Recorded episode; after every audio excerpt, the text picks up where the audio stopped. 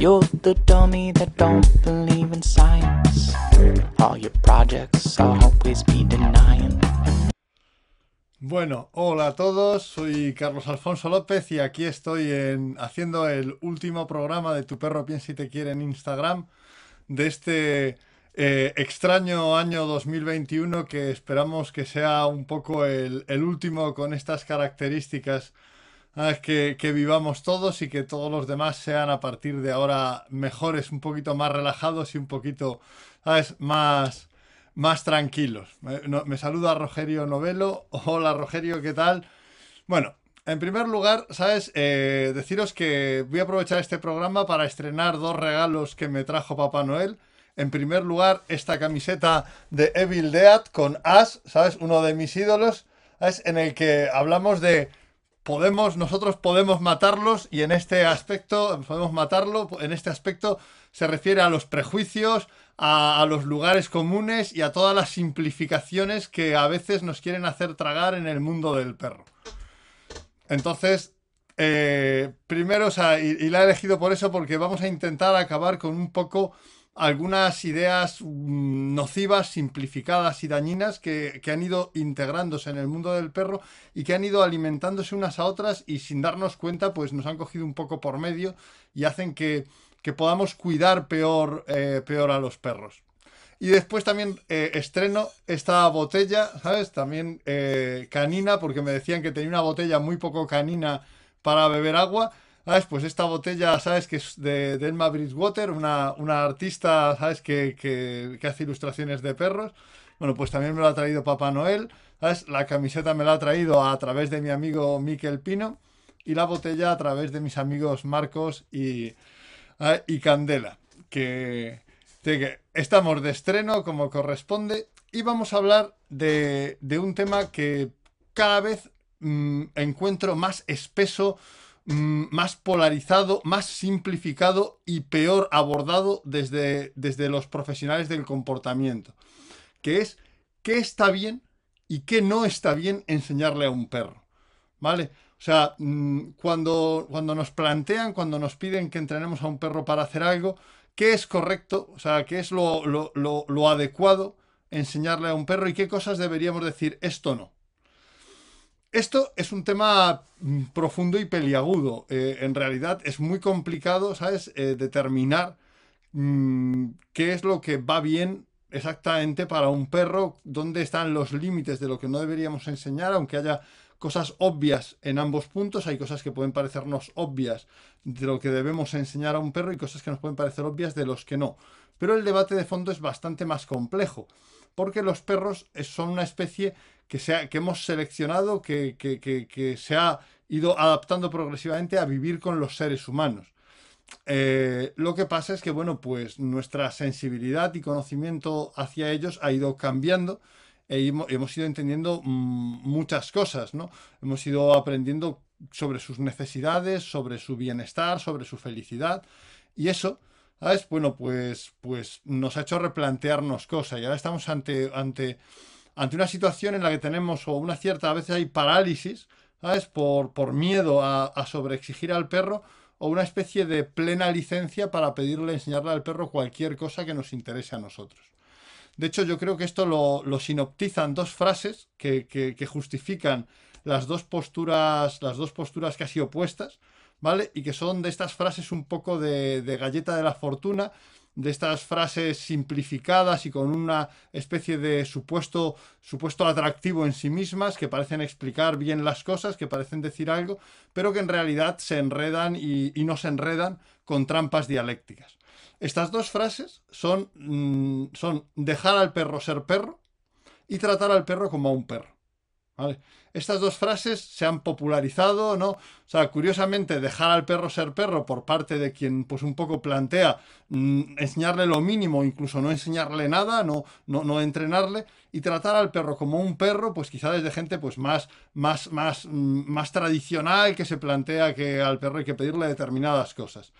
Ambas frases parten de una serie de, mm, de, premisas falaces. Ya sabéis que una falacia es algo que parece un argumento válido, pero no lo es. Bueno, aquí, o sea, ambas tienen en común, pues, eh, la petición de, de, principio, donde la conclusión está contenida en la premisa, por lo cual no es válido. Son ambas populistas, ambas adolecen de una generalización inadecuada porque no todos los perros pueden ser perros igualmente o no para todos es lo mismo y tratarles no es igual en todos los casos. Y también la de la simplificación excesiva. Estas dos frases son dos putas mierdas como justificación. Ay, eso no se puede decir en Instagram, luego me tendrán que poner un pitido o no sé qué y tal. Bueno, estas frases son, son dos frases pésimas es como, como base argumental pueden ser algo que nos sirva para expresarnos en un momento puntual y son válidas como, como, como, como expresión, como, como elemento para transmitir algo que queremos eh, dejar claro, que queremos que, que sentimos, ¿no? Pero no son, no, son, no son argumentos en ninguno de los dos casos. De hecho, eh, lo muestra el que ambas, partiendo de la misma premisa, un poco, eh, llegan a las conclusiones opuestas, ¿no? La primera, ¿sabes? Eh, la primera de las dos frases es la de dejar al perro ser perro. Bueno, aquí además de las falacias anteriores, metemos la falacia naturalista y la falacia del buen salvaje, ¿no? Que hace suponer que el perro, si le dejamos por sí mismo, como es una especie de ser natural y equilibrado, pues va, va a ser muy feliz, ¿no? Y, que, bueno, pues eso, que, que, en realidad el perro no tiene ningún problema y solo se los creamos con nuestro contacto, que es una variación de la falacia del buen salvaje eh, absoluta, ¿vale?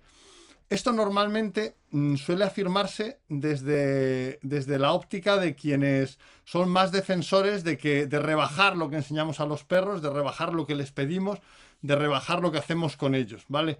¿sabes? Minimizando el adiestramiento o incluso evitándolo y considerándolo negativo. Es decir, todo entrenamiento o, cuanto menos entrenamiento es mejor. ¿No? podría ser un poco lo que, lo que plantearía esto. Bueno, lo de ningún entrenamiento mm, mm, me parece verdaderamente eh, eh, aberrante porque los perros necesitan, los perros no son perros eh, no son perros en una burbuja, no, no son perros eh, eh, en un entorno de platino iridiado, ¿no? Ah, sino que son perros, no son perros en el vacío. Su nicho ecológico es vivir con nosotros. Es decir, para que los perros sean perros, tienen que hacerlo junto a nosotros y en, en, nuestro entorno. ¿Vale? Por tanto, el, negar. ¿Sabes? el, el, entrenamiento como parte de las necesidades de ser perro, ¿vale? Es sencillamente eh, bueno, pues, pues plantear una idealización que, es irreal y que no permitiría a los perros ser, ser felices, ¿no? O sea, es que aparentemente, no, esto está muy bien, ¿no? Pero claro, de repente, que, mm, pues cuando el perro persigue a un niño y lo tira, lo de mi perro está jugando, está siendo perro y su hijo ha perdido. Bueno, pues no parece muy razonable. Si el perro mata al gato del vecino, no, es que es un predador y su, el gato su gato estaba gordo, tendría que haber corrido más. La selección natural, las especies, la predación. ¿Vale? No, es que le tenemos que dejar ser perro, ¿no? Si decide no volver con nosotros cuando le soltamos por el campo, bueno, no, es que está siendo perro y bueno, pues aquí yo pido, yo pido dos días libres en el trabajo por si se, por si se decide a venir a volver conmigo, ¿no? Si cruza la calle eh, para saludar a otro perro, está siendo perro por poco tiempo porque te lo ha matado un coche, pero bueno, ha muerto siendo perro, lo que parece que para alguna gente es mucho mejor que cualquier forma de educación. Lo cierto es que esto es un discurso, el discurso es de dejar al perro ser perro, un poco alimentado por los vendedores de culpa, que es una nueva sección, ¿sabes?, de, nuestra profesión, que es eh, profesionales que básicamente Ah, sí, dejar de perseguir niños, que es un perro, ¿sabes? Pues a veces profesionales que, que, que, la única solución a los problemas que tiene un perro es, no, lo tenías que haber hecho bien en el pasado, no le has educado en, eh, en su infancia, no le has permitido tener cosas. Bueno, sí, sí, la primera solución es una máquina del tiempo, ¿vale? Yo estoy de acuerdo en que en muchos casos la mejor solución para muchos problemas es tener una máquina del tiempo. Pero como las máquinas del tiempo escasean, vamos a intentar la segunda mejor solución. Y desde luego la segunda mejor solución no es hacer a la gente sentirse culpable porque no lo ha hecho bien hasta ese momento, ¿sabes? Mm, no mm, porque, porque no le pueden dedicar cuatro horas diarias al perro, porque no son capaces de hacer eh, todo lo que, o sea, mm, dedicar su vida al perro. Esto lo cierto es que no, no tiene para mí ningún objeto porque también está lo de, ah, es que si no puedes dedicarle cuatro horas, pues no tengas, no tengas perros. Bueno, a mí, cualquier tendencia que descarte al 90% de las personas que tienen perro como familias potenciales para que vivan los perros con ellos, sencillamente no me sirve. No me sirve primero porque nos faltan familias, ¿sabes? Para tener a todos los perros que hay. Nos faltan familias para los perros en adopción. Nos faltan familias y, y sí, o sea, aparte que es tremendamente clasista, porque quien tiene pues una casa súper cómoda, cuatro horas para dedicarle el perro, que eh, grandes espacios para que corra libremente aunque no le adiestre. Bueno, pues probablemente o un profesional del mundo del perro o un millonario. ¿Vale? O sea, un profesional del mismo del perro o un millonario. Son las dos opciones que a mí se me ocurre que, pueden cumplir estas expectativas. Me parece que una, que, una exigencia a la gente de cómo tener perro que hace que, tuviéramos que reducir la población de perros en un 90% para que ese 10% restante fuera feliz, me parece que, es, que, ese, hacer sentirse a la gente culpable, ese no le da suficiente, solo llena los refugios, solo hace que la gente eh, se sienta peor con sus perros, solo hace que la gente no resuelva los problemas que tienen sus perros y, solo sencillamente eh, genera problemas a los perros, a las personas que les quieren y aumenta los potenciales perros abandonados, porque nadie quiere sentirse en déficit, nadie quiere sentir que no puede hacer nada y a veces siente personas que realmente pueden tener a su perro con total normalidad y con una calidad de vida suficiente, pues sienten que, que, tienen que quitarse el perro porque, porque lo hacen muy mal, porque lo han estropeado todo, porque no pueden dedicarle cuatro horas, entonces es mejor que se lo quiten. Porque es que hasta a veces se lo dicen, ¿vale? Le dicen, no, no, es que si no puedes hacer esto, pues no deberías tener perro. Bueno, esto es básicamente, o sea, eh, algo totalmente fuera de la realidad, ¿sabes? Y es muy nocivo para el mundo del perro, en todos los aspectos. Es, es muy problemático. Obviamente, los perros sí necesitan un cierto nivel de adiestramiento, ¿vale?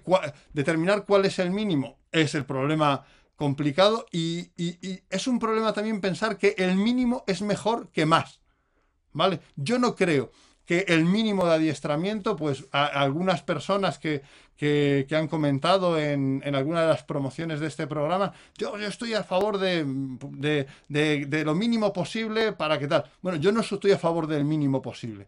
Yo estoy a favor de que el mínimo es lo que tenemos que hacer sí o sí. O sea, si no lo hacemos, estamos haciendo dejación de responsabilidad. Pero a partir de ahí, yo sí creo que hay eh, formas de entrenamiento y cosas que podemos enseñarle a nuestros perros que mejoran, que mejoran su vida. ¿Vale? O sea, no creo que, menos entrenamiento es mejor para el perro. No lo creo. ¿Vale? O sea, ojo, podría estar confundido, pero yo tengo la convicción, y espero argumentar después el porqué, de que menos entrenamiento no necesariamente es mejor. Siempre que ese entrenamiento añadido vaya a aportarle cosas al perro. ¿Vale? Creo que hay unos mínimos, creo que decir que nada de entrenamiento no es válido, y creo que decir que hay que buscar los mínimos tampoco lo es. A partir de los mínimos podemos preguntarnos, ¿y ahora qué puedo entrenarle a mi perro para que sea más feliz, para que se integre mejor en la vida que tiene que vivir? Ese creo que es el acercamiento. ¿Vale? Pero también está la otra postura extrema, también pues, pues envuelta en su frase de galleta de la fortuna, que es la contraria, además, que es lo de vamos a tratar al perro como un perro, ¿vale? Esto suele afirmarse más desde acercamientos pues como más duros hacia el perro, ¿no? Ahí pues yo pues he visto textos, he, escuchado cosas de a mi perro le trato como un perro porque le llevo de la correa, porque le llevo al veterinario, porque le meto en el transportín, porque le corrijo. Eso lo meten así como de, rondón entre cosas que son más positivas, pero ahí queda, ¿no? De, paso le corrijo porque, ¿sabes? Que, que, no quede sin, sin decir. Ojo, yo corrijo a mis perros. No digo que eso esté mal, pero digo que es una trampa dialéctica el meterlo así eh, tramposamente, ¿no? ¿Sabes? O sea, digo que es una trampa dialéctica. Aquí, en esta afirmación a las falacias comunes, a las dos frases, eh, metemos dos que me son particularmente antipáticas. La primera, ¿sabes? El argumento de autoridad, porque normalmente quien, quien usa este tratar al perro como un perro, pues es gente que se dedica más o menos a los perros y que considera que, oye, mm, yo sé lo que, lo que es tratar a un perro y tú no, pobre animalista perro flauta, que es lo que subyace en esta frase. ¿Vale? O sea, lo que subyace en esta frase es, yo que trabajo con perros, sé de verdad de qué va esto, sabes que me vas a contar tú que estás escribiendo en las redes sociales y que no has visto un puto perro en tu vida. Ese es el mensaje subyacente. ¿Sabes? Lo demás es todo, pues, adornarlo. ¿Vale?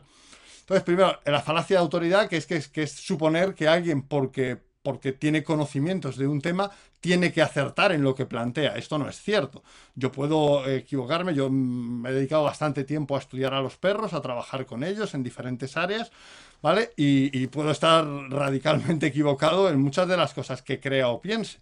O sea, no, eh, eh, el hecho de saber de perros no quiere decir que todo lo que afirme sobre los perros va a ser correcto y va a estar automáticamente validado. ¿Vale? esto es importante, ¿no? Y además, ¿sabes? Una, falacia, ¿vale? Que, normalmente no hubiera supuesto que, una falacia además de estas de las, de las de escuela, que nunca hubiera supuesto que tuviera que encontrarme en el mundo del perro, que es la afirmación del consecuente. Es decir, yo digo, como a los perros les llevo eh, de la correa, les llevo al veterinario, les meto en el transportín y les corrijo, eso es tratarles como perros. Luego, si hago todo eso, estoy actuando correctamente, ¿no? Pero lo cierto es que estas formas de trato no son consustanciales a tratar a un perro. ¿Vale? Podríamos tratar a un perro con otras formas de trato distintas, ¿no? Son algunas de las formas que hemos ido adoptando y que podrían replantearse si encontramos otras mejores. Porque igual que antes ponía el ejemplo del perro que caza a un niño, nadie cuando dice esto de yo a mi perro le trato como un perro, dice yo a mi perro no le dejo mear ni cagar cuando quiere, sino solo lo hace tres veces al día, ¿sabes? Porque eso le trato como a un perro. Nadie dice eso, ¿eh? Porque eso ya no suena tan bonito. Y eso también lo hacemos desde hace mogollón de tiempo. Eso también es, según esa misma lógica, tratar al perro como a un perro. Y eso es una puta mierda que hemos tenido que, que, que, que aceptar para poder convivir, que han tenido que aceptar los perros para poder convivir con nosotros, pero desde luego eso a mí es de las cosas que me sigue avergonzando. O sea, no, mi perro es mi mejor amigo, pero puede ir al baño solamente cuando yo le dejo. Y si, no, y si, hace sus necesidades en otro momento, me enfado con él y me parece que está mal educado. Ah, eso para pa que... No, no, es que le trato como a un perro. ¿Sabes? Y tratarle como un perro es que no tiene libertad para hacer pis. Bueno, pues eh, el que llevemos haciendo algo y tratando a los perros de una determinada manera hace tiempo, pues no lo convierte en algo sustancialmente bueno o sustancialmente positivo.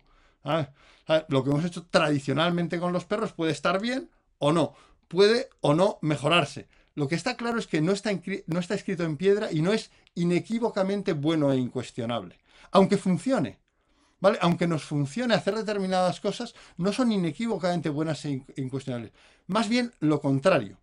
El cómo tratamos a los perros debería estar sometido a continua revisión, porque no define a los perros ni define lo que les conviene, sino únicamente la forma en la que nosotros nos hemos hecho ¿sabes? Eh, cómodos a los perros en nuestra convivencia en, muchas circunstancias. Y eso pasa en gran medida porque los perros no pueden ni votar esas medidas ni evitar que se les apliquen esas medidas. ¿Vale? Por tanto, mm, esta otra frase que insisto, estas frases, lo de dejar al perro ser perro, eh, tratar al perro como un perro, son válidas para una transmisión emocional, para, para decirle, ¿sabes? Pues para en un momento dado expresar lo que sentimos sobre, sobre, sobre cómo es ser un perro, pero no son argumentos. ¿Vale? No son argumentos y desde luego los profesionales deberíamos de plantearnos que todo esto es mucho más complejo, ¿vale? Para poder transmitir después a nuestros clientes, a las personas que tienen perros y les quieren y que piden nuestro consejo, ya sea, ¿sabes? pues profesionalmente, ya sea a través de cualquier medio, pues poder eh, darles una respuesta mm, que no sea una simplificación de galleta de la fortuna, que no sea una frase eh, atractiva para acogerse a ella, para decir, mm, esta frase me gusta, me, me, eh, mm, me siento cómodo. Estas frases no son argumentos, son propaganda, ¿vale? O sea, tanto una como la otra. ¿Vale? No son argumentos, son propaganda. La propaganda, propaganda de diferentes ideas, ¿no? De diferentes ideas acerca de lo que es ser un perro. Y de, dos ideas muy simplificadas, ¿vale? Y lo cierto es que yo no creo que sea en absoluto simple el decidir qué está bien enseñarle o cómo, debemos de eh, eh, enfocar la educación y el entrenamiento de los perros para que sea lo más beneficioso para ellos y para nosotros. Os digo de primeras, creo que lo decía ya en la publicidad de este programa, que, que no me saluda Euge Cervato. Hola Euge. sí deciros que no tengo una, una respuesta eh, eh, tan, tan lapidaria, tan, tan, tan unívoca como la que, la que plantean estas dos, estas dos fórmulas, ¿no? estos dos eslóganes que, que, que, muestran una idea muy simplificada. Lo que yo os voy a plantear es cómo lo veo yo, ¿vale? Eh, mm, y cómo planteo el acercamiento hacia decidir cuándo adiestrar es bueno, cuándo enseñar algo es conveniente o no es conveniente, ¿vale? O sea, son una serie de, pequeñas normas que creo que, bueno, pues pueden serviros de orientación para decidir las vuestras, aunque las vuestras decidáis que sean muy distintas. La primera, tengo un pack que es de lo básico y lo general que un perro debe, debe saber hacer. Un perro tiene que ser perro en un mundo humano. ¿Vale? O sea, esto, es, esto, es, esto, es, esto sí que es una cosa consustancial. Hemos seleccionado a los perros para que estén con nosotros. Se podría replantear a alguien decir, es que a lo mejor no deberíamos tener perros, deberíamos de ir adaptándoles a una vida natural y soltarles en la naturaleza progresivamente para que no tengan nada que ver con nosotros. Pues es una postura. Yo no la comparto. Yo creo que la relación que hemos... y a lo mejor es desde el egoísmo por lo que me aportan a mí los perros. O sea, yo eso, mm, recordad que, que, bueno, pues hay un, que en el fondo, pues, pues los perros aportan muchas cosas y a lo mejor yo quiero que sigan con nosotros por todo lo que me aportan y a lo mejor estoy no dándome cuenta de las cosas que, eh, que les exigimos, a lo mejor mm, no, no, no, tengo por qué estar acertado, pero yo sí creo y quiero que los perros sigan con las personas, que sigamos viviendo juntos y que sigamos funcionando juntos. Entonces, si eso es así, ¿Vale? Si, partimos de la premisa de que perros y personas sigamos viviendo juntos y sigan en nuestros hogares, que actualmente es un nicho ecológico, hay una serie, ¿sabes?, de, mínimos de cómo circular, transitar y moverse eh, en, la sociedad humana que los perros tienen que conocer.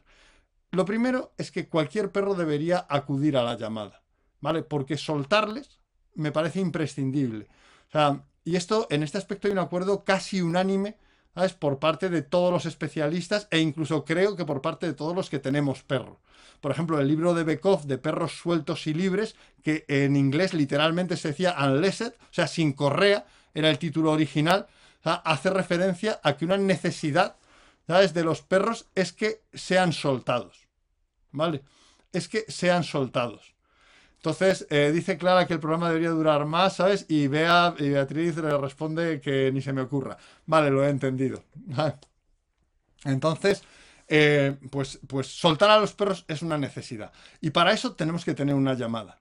¿vale? Porque si no, no podremos soltarles eh, mm, cómodamente.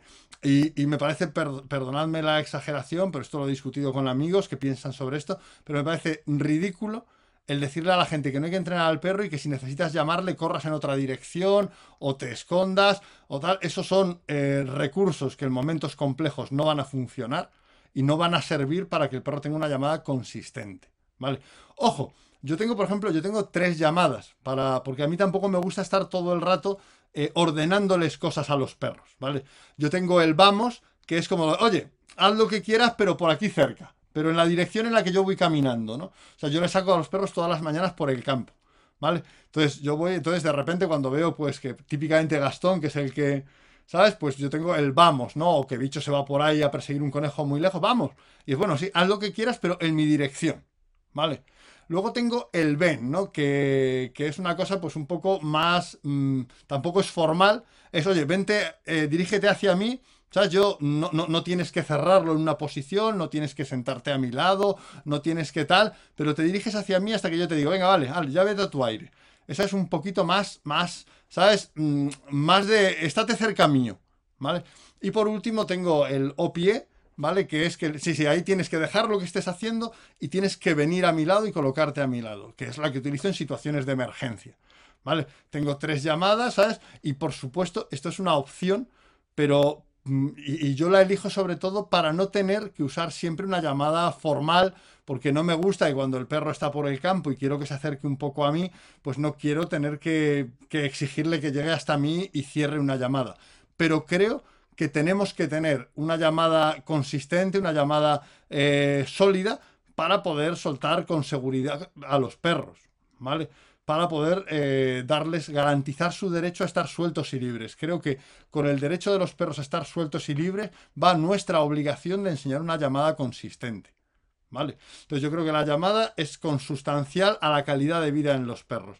Y creo que cuando alguien propone que, bueno, pues basta con pasearle con una correa larga o soltarle solo en un supuesto en el que tú vas un día al campo con tiempo, bueno, creo que eso reduce calidad de vida a los perros y no es una buena solución para, para ellos. Creo que los perros deben, ser poder, deben poder ser soltados con seguridad, ¿sabes? De forma regular y sistemática. ¿Vale? Por tanto, la llamada para mí es uno de los cuatro pilares que, son los mínimos. O sea, un perro que no tiene entrenado una llamada consistente, para mí eh, no le estamos dando una tutoría responsable, no estamos asumiendo nuestro rol como tutores. A lo mejor no es que me gusta que sea muy natural, no. ¿Sabes? O sea, eh, estás haciendo dejación de responsabilidad. Para mí estas cuatro cosas que os voy a decir, la primera es la llamada, es como escolarizar a un niño. No, el niño prefiere estar jugando en el barro, ya. Pero para poder desempeñarse en la sociedad tiene que estar escolarizado. ¿Vale? O sea, y creo que estas cuatro cosas tiene que, tiene que aprenderlas. la segunda es transitar y moverse por los entornos humanos con la correa. Dejarse dirigir dejarse mover por un entorno humano. No solo hacer el paseo que al perro le gusta, en el que tú sigues al perro, eso nosotros tenemos nuestros protocolos, hay otros, es muy importante, pero el perro hay un momento en el que tiene que saber moverse a nuestro lado de la correa y dejar que nosotros dirijamos el paseo y el tránsito, pues, pues para apartarnos de un sitio conflictivo, para llegar a, un punto concreto. Para asegurarnos una ruta segura. O sea, creo que esto es una necesidad. El, cómo lo construyas, el cómo lo entrenes, pero yo luego creo que es una, una necesidad cierta. El perro debe poder transitar y moverse por el entorno humano de la correa con nosotros y dejándose dirigir por nosotros. Esto no quiere decir, no vayamos a las simplificaciones, que siempre tenga que moverse de esa manera.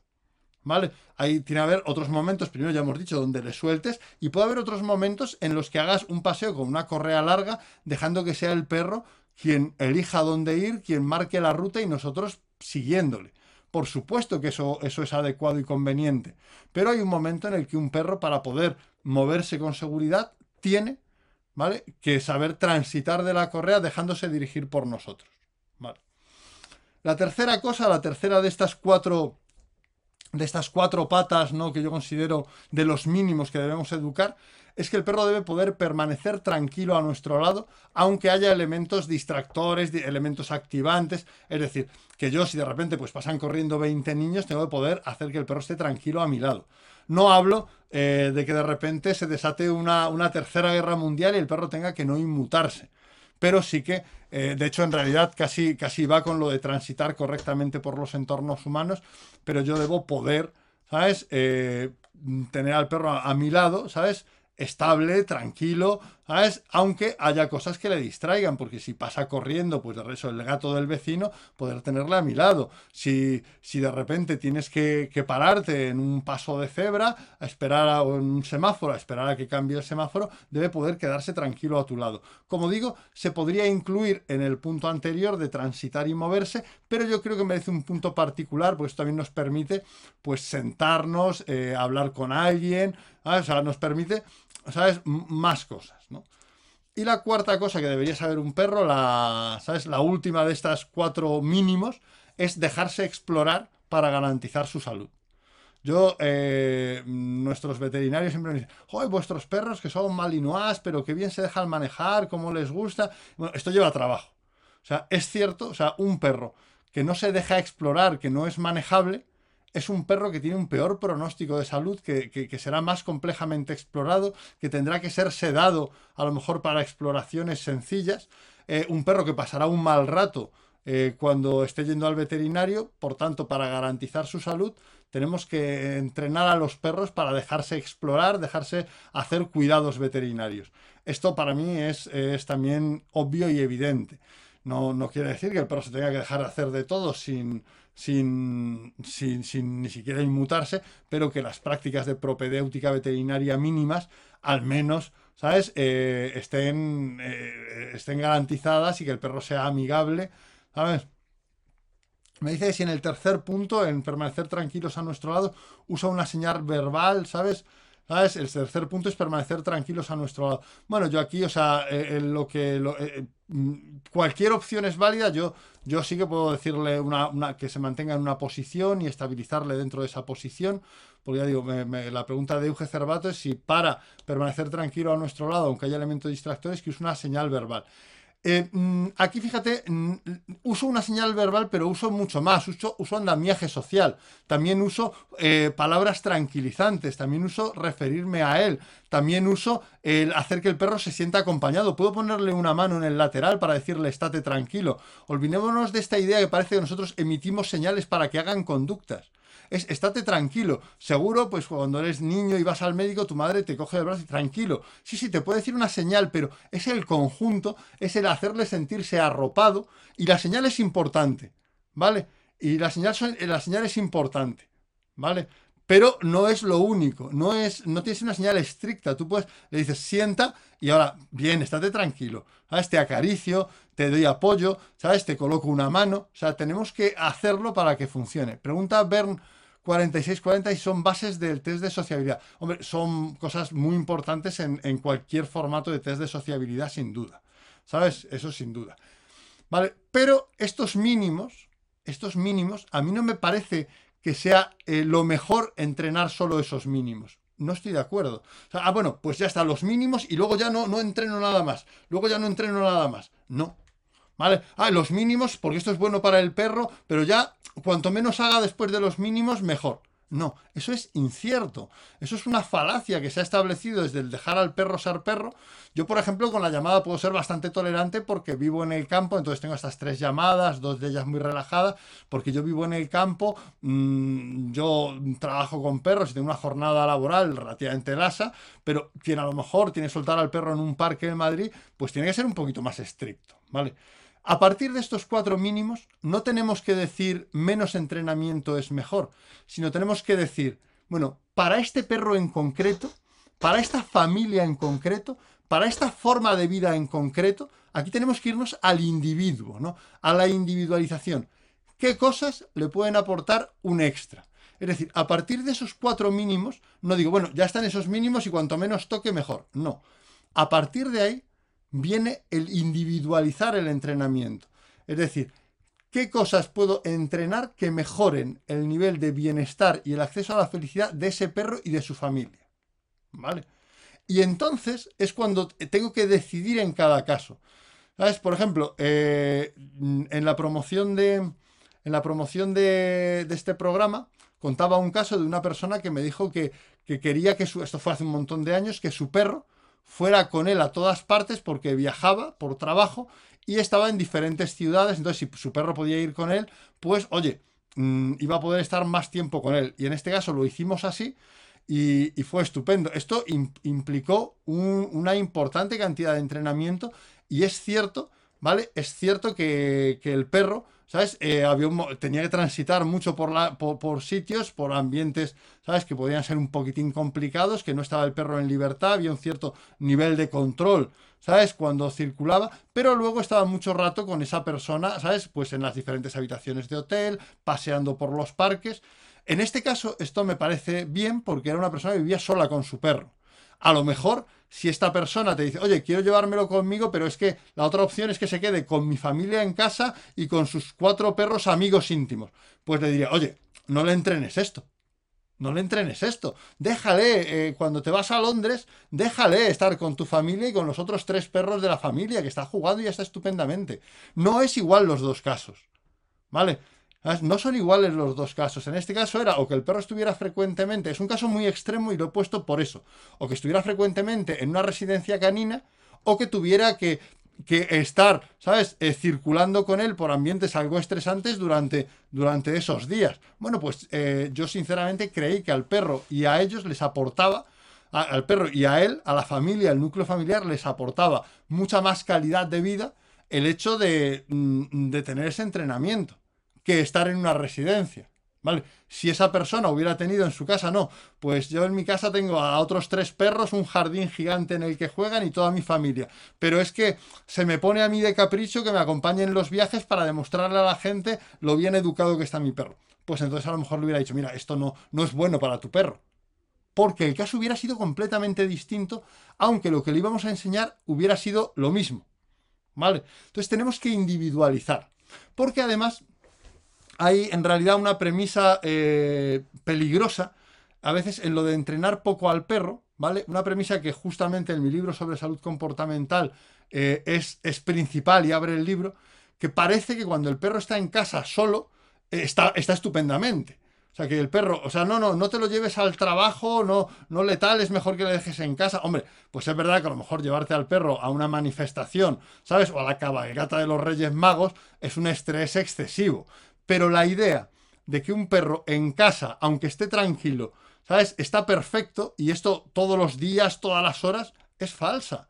Esta idea de que el perro se queda en stand-by, ¿no? Como, como la televisión, ¿no? Se queda con el pilotito rojo, entonces no, no consume energía, pero entonces como no está, no, no, está mal, pues, pues mejor eso que entrenarla, que nos acompañe, que le va a estresar, que tal. Bueno, pues no es cierto. O sea, no es cierto. O sea, los perros son animales activos. Tú mira cómo disfrutan cuando salen.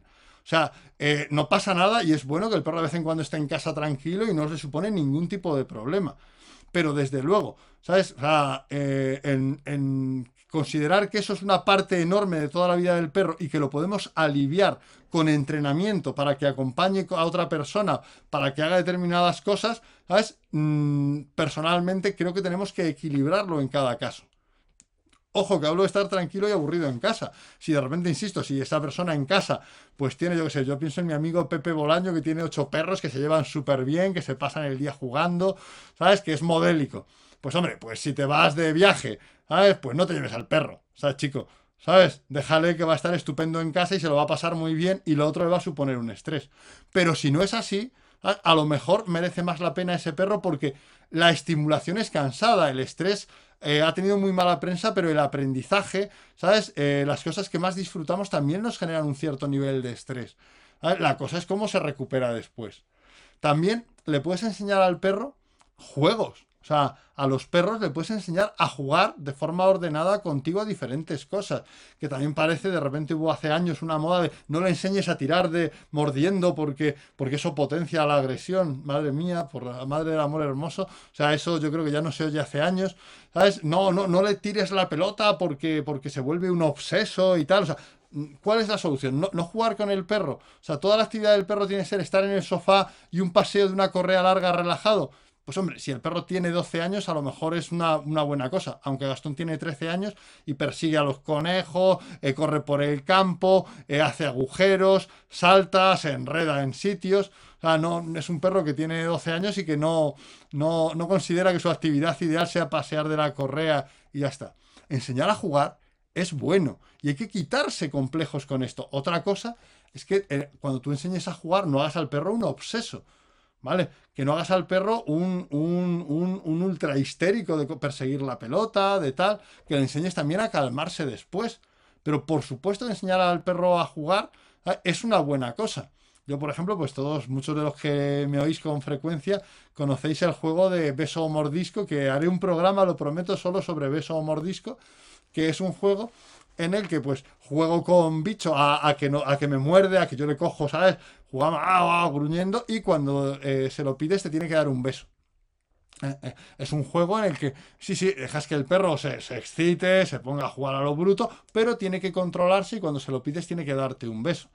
¿Vale? Entonces ahí yo ya sé perfectamente, si le cuesta darme el beso, es que está demasiado excitada y ese juego está siendo un poquito menos adecuado, de, menos saludable de lo, que, de lo que debiera. Bueno, pues bajo el nivel hasta que pueda gestionar eso, ¿vale? Entonces, mm, sí creo que el entrenamiento, ¿vale? O sea, a partir de esos cuatro puntos mínimos que creo que cualquier perro Mm, debería de tener, ¿sabes? Esos, esos cuatro puntos, la llamada, el circular de la correa con nosotros, el permanecer tranquilo a nuestro lado y el eh, aceptar cuidados veterinarios, que eso creo que quien no lo hace está haciendo dejación de responsabilidad como tutor, ¿vale? O sea, creo que si no haces eso, estás haciendo dejación de responsabilidad como tutor. Con las mejores intenciones, con las mejores. Eh, con, con el mayor amor hacia los perros. Pero amar mucho no quiere decir amar bien tenemos que asumir que somos los tutores de los perros y por tanto los responsables de que puedan desenvolverse eh, de manera eficaz y que les aporte felicidad y bienestar en el mundo humano en el que les obligamos a vivir. Entonces, aparte de esos cuatro mínimos, que yo creo que el perro que no lo tiene, ¿vale? Es un perro que está desatendido y está mal tutelado, como creo que lo estaría un niño que no está escolarizado. O sea, además, en el mismo nivel, porque son cosas que aunque no le apetezca hacer en el momento, le permiten integrarse felizmente, desarrollarse y ser felices en el mundo en el que va a vivir.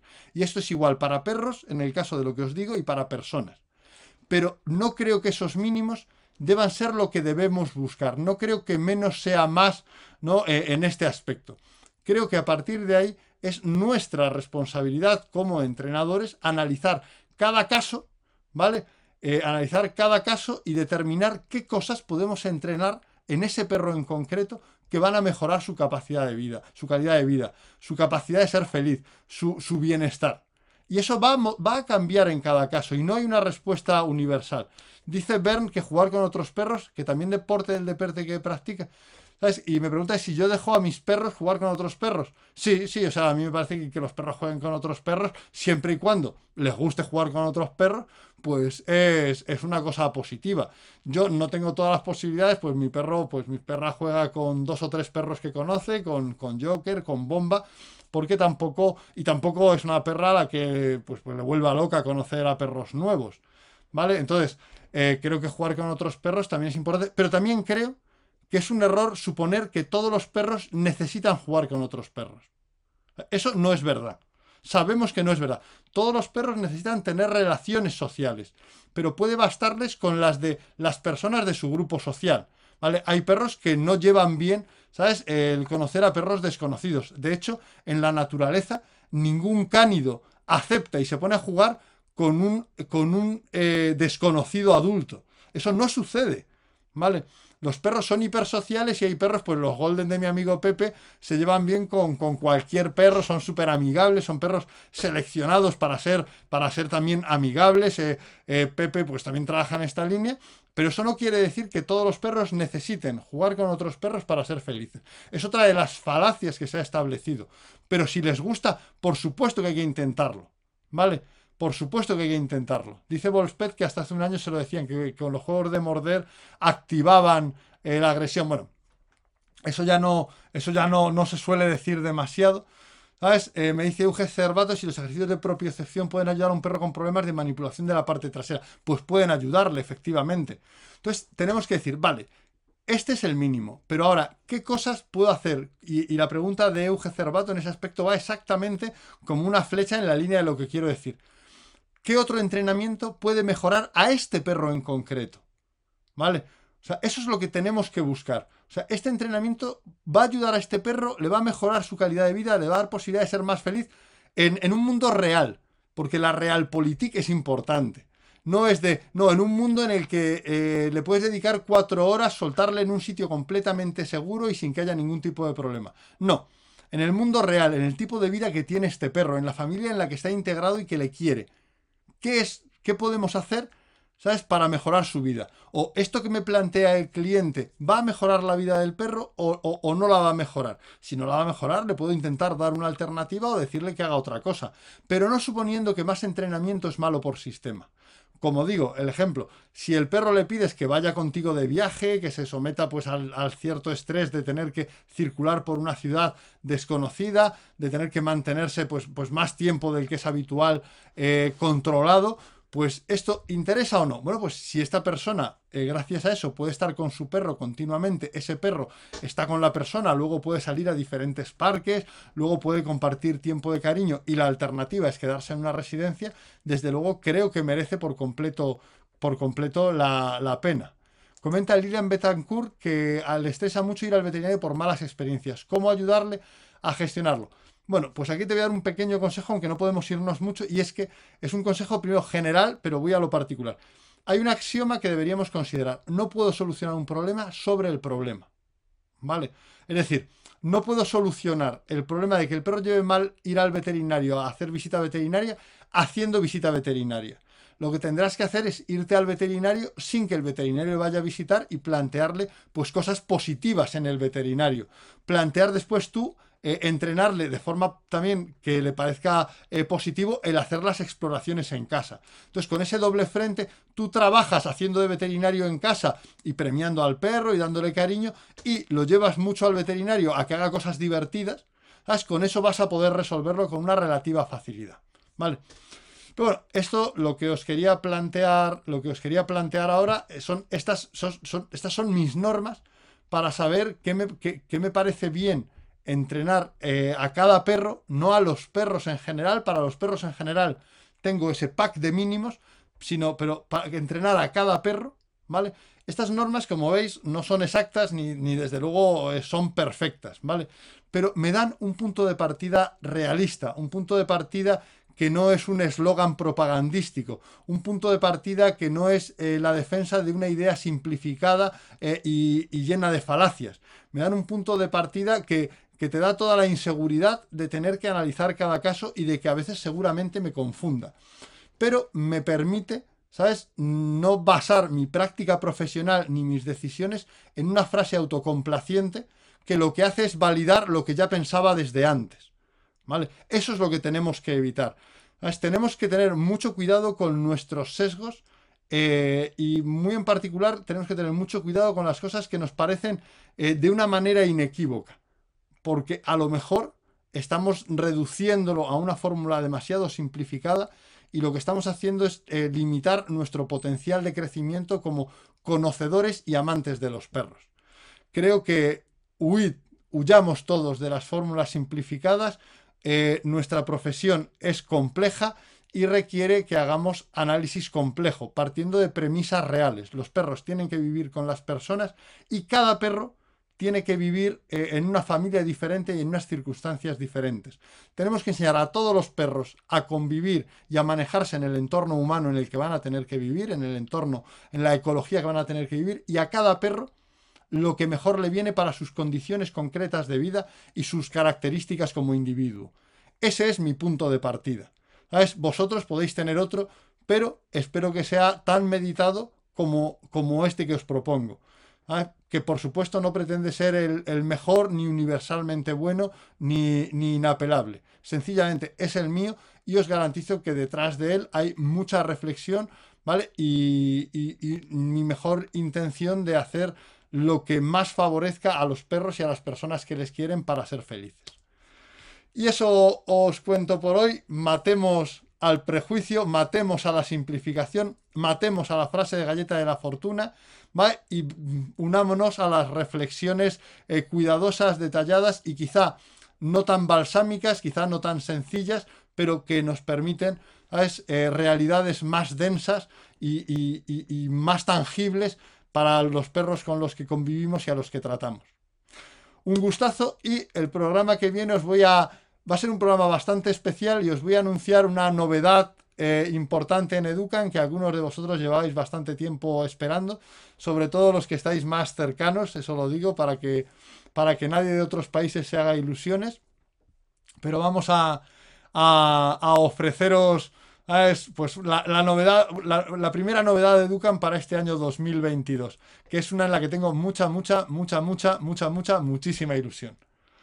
Tened una feliz salida y entrada de año quered mucho a vuestros perros y cuidadles como mejor creáis después de meditar bien sobre cómo hacerlo. Hasta el año que viene.